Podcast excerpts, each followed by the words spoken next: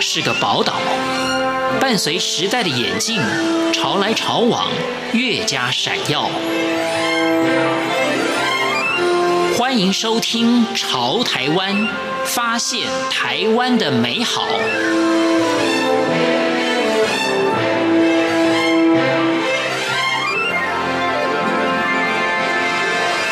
迎收听《潮台湾》，我是徐凡。作家姚巧梅在日本前前后后待了将近十年，在日本念完硕士以及修完了博士课程，在龙谷大学修的日本现代文学。他的专长是新闻与文学。但是在今天节目当中，作家姚巧梅要带我们去认识京都的三大祭典，是哪三大的祭典？另外，巧梅老师会告诉我们他私人的景点在哪个地方赏樱花。欢迎收听。日本古都京都历经了长年的历史的沉淀，使得京都拥有丰富的历史遗迹。同时，京都也是传统文化的重镇之一。传统民俗的祭典，许多被列为世界级的文化遗产的古迹建筑，我们跟着作家姚巧梅走一趟。祇园祭，各位听众，大家好，こんにちは，お元気ですか？京都它的迷人的地方哈，因为我是在三十岁的时候，比较接近熟龄的时候去的，嗯、可能跟年轻的人或者是在稍微年长的人的的那个心境是呃有所区隔的。嗯，不过我觉得京都它的迷人之处在于 它的历史啦，一千多年的古都啊，这就好像一个，我觉得是一个。哎，你说是历尽风霜也好，你说他的人生阅历丰富也好，那像这样子的人，或是这样子的古城啊，他一定有非常深厚的底蕴，有很多故事可以挖掘。嗯，那京都就是一个这样，因为它一千多年来，它蕴含了太多的呃这个东西，不管是历史，不管是文化，嗯啊，那还有就是它还也是一个礼仪都市。国际都市、品牌都市、家园都市、家园伊莫多，就是茶道、花道的起源的地方。他可以从非常多的角度切入，他实在是年纪。太大了，倚老卖老，非常的风华绝代。呃，因为他的岁月的关系啊，嗯，我们就会觉得任何一你从任何一个角度切入，或甚至你走在京都，你从任何一个地方走进去，大街小巷也好，市中心也好，郊区也好，你都可以找到到它的一些典故，它的文化就是这么的迷人。作家巧梅老师也谈到，京都有三大祭典，它的特色，因为他在京都待了九年，原来纸园祭的祭典与瘟疫也有关系。资深留学生了哈，三十岁再去京都念书嘛啊，所以我其实很多时间就比较是用在校园里面。那但是一样的，因为在那边前后待了八年。再加上后来有一年，合计是九年，嗯。啊，八年是学生时代，那第九年是念完书之后回台湾，然后再去，所以这九年时间啊，即使我不去注意它，也没有办法，因为你每一年它的祭典就是会循环的举行，特别是我们先从祇园祭开始好了啊，它也是日本三大祭典之一啊，大阪的天神祭、东京的神田祭，再来就是京都的祇园祭。所以它是全国性的。那么这个纸鸢祭到七月的时候呢，它是在七月十七号到二十四号一个星期。那么在它真正开始在它的纸鸢祭祭典嘛，是有轿子啊，又有人把它形容成是一个移动的美术馆，非常有趣哈，因为它在轿子上挂了一些挂毯。然后这个挂毯是那个时候他们开始跟海外做贸易的时候，可能是波斯毯，来自中东的，来自其他国家的。那上面那个毯子有人物、有图案，就有很多故事在里面。即使你是个留学生，你还是会被卷入到这个祭典。为什么？因为它开始就是音乐唢呐，然后敲鼓，它就是从音乐开始。真正开始游行的前三天的晚上，他们叫萧山萧萧山，然后再来就是祭典。在那段时间，你每天你就会听到来自于芷园市中心的那个音乐的声音。你坐车接近到那附近的时候，他就会提醒你芷园祭到了。所以你还是，即使你觉得你是那个时候你不是观光客，你也没有刻意要去参加那个祭典，但是他就是在日常生活里面，他就会影响到你，会告诉。你说，哎，这个纸鸢祭来了，我们也从这个新闻上知道，今年终止了，非常遗憾。他这一千多年来的祭典，他其实终止过几次，非常的可惜了。所谓的移动的美术馆，纸园祭它的特色，哈，这跟时代祭跟葵祭又不一样。七月盛夏，非常热的时候，轿子它的车轮它是木造的，它那个长刀模永远走在第一，它每一年第二号、第三号，他们都要抽签的。抽签就说，哎，今年该谁走第二、第三？但是长刀模它高大概两层楼那么高，然后它这个轿子在走的时候，它的特色是，因为它是木头，然后它全的车子全部都是用绳索把它绑起来铸造成的。我们可以想象，现在的车子驱动。你如果要转弯的话，非常的容易，但是你木造的那个车轮，你要转弯的时候怎么转？那那个就是很精彩可以看的地方。所以很多人观光客他们就会集合在那个角落，就是看它怎么样转。木造的车轮下面你要铺竹片，一二三拉啊，然后一二三拉，你怎么样让它有四十五度的？啊，这个木轿四十五度的转，嗯、那这就是这就是一个非常有趣的。古代的时候，哎，瘟疫哈，那古代人他会觉得说，那一定是我们人不晓得做的什么事情。嗯、那我们第一个轿子就是长刀，那个刀就是要砍那个瘟神的，跟疾病有关系，跟流行病有关系，是，是的。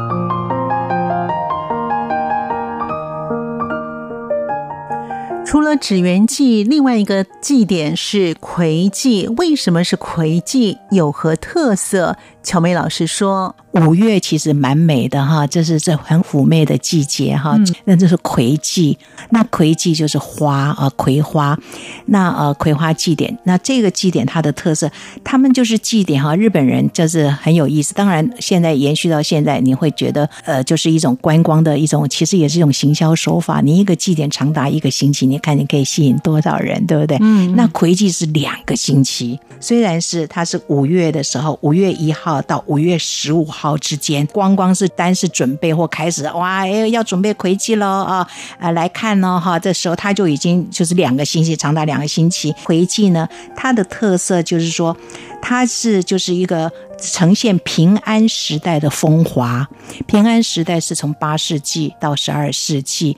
那这个时候，呃，为什么要呈现它的风华？就是京都原来并不是那个王朝所在地，它也就是在八世纪的时候，从比较郊区的长冈京呢，它移转到市中心的时候，然后他就把它就是这呃葵祭，就是它呃。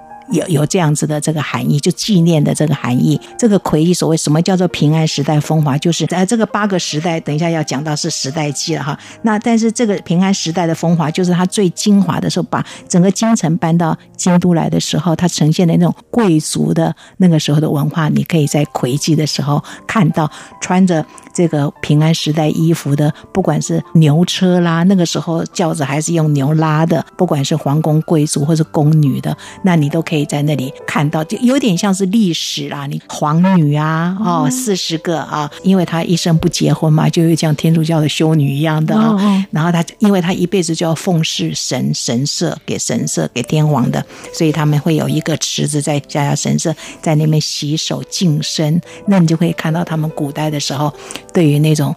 呃，神对于他们的那个，因为他们说人也是神嘛，天皇也是神嘛，他一生就是服侍，你就可以想象以前的对女性还有他们的选择，还有就是完全是不一样的。对，一个是比较跟人啊，跟赛事哈，或者跟马哈，还可以从骑马里面的，还有可以马的优劣哈，就是跟动物好，跟植物，葵花也是一个植物，它希腊学语里面治疗的意思。跟疗愈有关的。所以，那他为什么要选葵花？这个就很有意思。葵花这个这个花哈，现在日本女家长很喜欢给取一个葵字。葵为什么葵花季选葵花？后来我才知道，哇，它还是德川家康他们家的家徽，它有什么样的含义？后来我是自己联想，是不是有这个意思？因为葵花的叶子它是向上的，它是仰望太阳光的，对，它有它的花语 R O E 哈，有仰望的意思，大志，心怀大志，那也有大愿的意思，愿望的愿，哎、呃，就是希望丰收，四季都丰收，嗯、风调雨顺，所以哎，葵花季是这样子来的。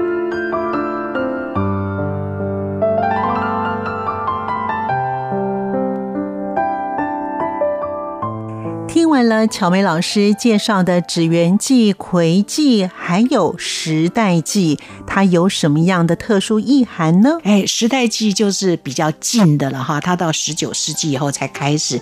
那时代记的，它就是像个历史八个时代的人，那个时候的道具，它都会出现。这个时代记其实十月二十二号，它是京都的生日，因为它相对于葵记是。从郊外把王朝移到市中心来，现在他要交还回东京了。他现在要转移到东京了，变成是一种时代转移的一个时代季。对，这个时代有包括明治时代、江户时代、世町时代、吉野、镰仓、藤原等等。然后你就可以看到这个时代的代表性的人物。他们就穿着那个时候的衣服，那然后你还可以看到日本的第一篇爱情的《源氏物语》小说的源氏。哦，他也会 出现在这个游行的行列，非常有意思。然后他是所有这三个里面，当然他最现代，他十九世纪时候才开始的哈，其他两个都有一千多年历史。那但是你在这里可以看到，就是最主要是明治时代，日本正好要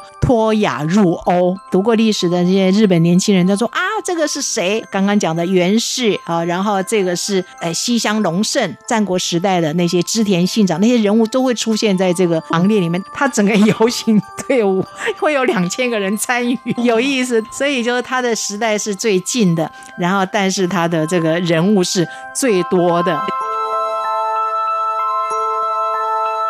在京都赏樱花最佳的月份是什么时候？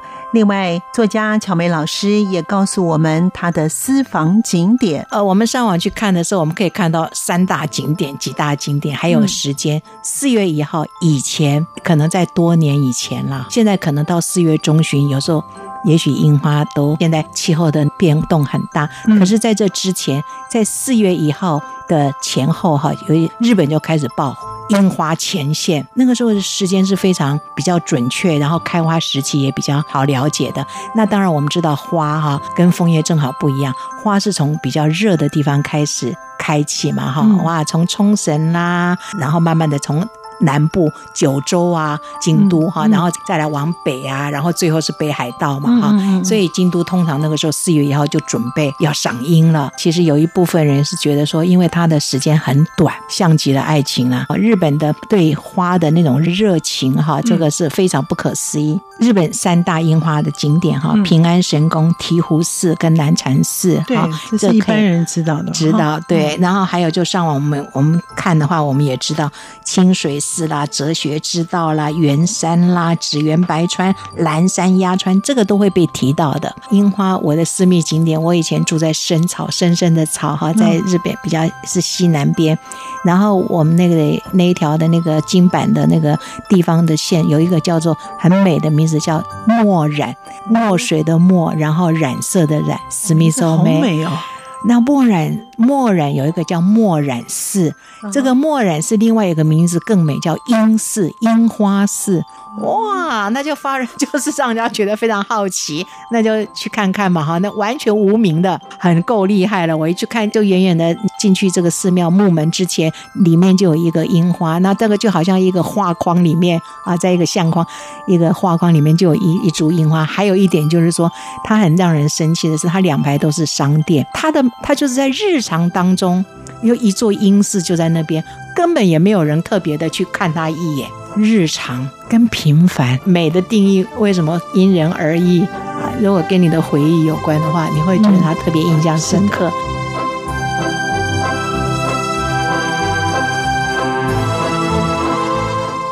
感谢您的收听，我们下次见。